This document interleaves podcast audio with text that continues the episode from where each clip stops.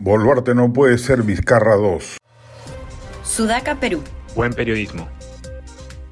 El gobierno de Dina Boluarte es una manifestación clara de la fragilidad institucional que afecta a muchos países de América Latina. Este tipo de gobiernos precarios pueden parecer atractivos en momentos de crisis, pero en realidad representan una amenaza para la democracia y el Estado de Derecho si no son debidamente apremiados por la oposición democrática. La falta de estabilidad política y la debilidad de las instituciones gubernamentales pueden llevar a decisiones improvisadas e ineficientes, a la corrupción y al abuso de poder.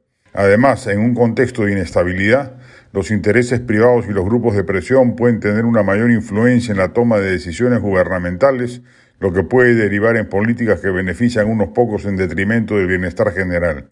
Un gobierno precario como el de Boluarte puede tener dificultades para mantener el control de las Fuerzas Armadas y de seguridad, lo que puede derivar en una escalada de violencia y conflictos internos. En este tipo de situaciones, el riesgo de violaciones a los derechos humanos y la erosión del Estado de Derecho son extremadamente altos. Ya lo hemos visto con los muertos acontecidos en las protestas. Por lo demás, la ausencia de mecanismos de rendición de cuentas puede llevar a la impunidad de los abusos cometidos por las autoridades y a la erosión de la confianza en las instituciones democráticas.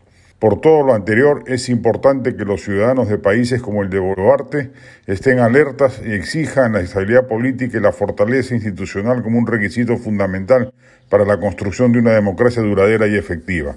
La democracia no se construye con discursos populistas y promesas vacías. Véase la reacción frente a la emergencia climática que no pasa de anuncios y ofertas, sino con instituciones sólidas, liderazgos comprometidos y ciudadanos conscientes de su papel en el mantenimiento del Estado de Derecho y la protección de los derechos humanos. El de Dina Boluarte es un régimen precario, sujeto con pinzas, pero lo será más si se tiende sobre ella un manto de relativa condescendencia por parte de la oposición de centro derecha que hoy la sostiene.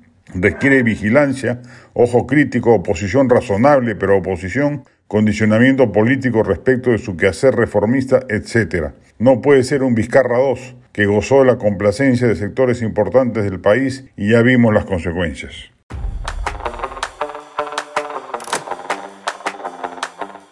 Este podcast llegó gracias a AFE, operador logístico líder en el mercado peruano que brinda servicios de almacenaje, transporte de carga, courier y cómics los puedes ubicar en www.afe.pe.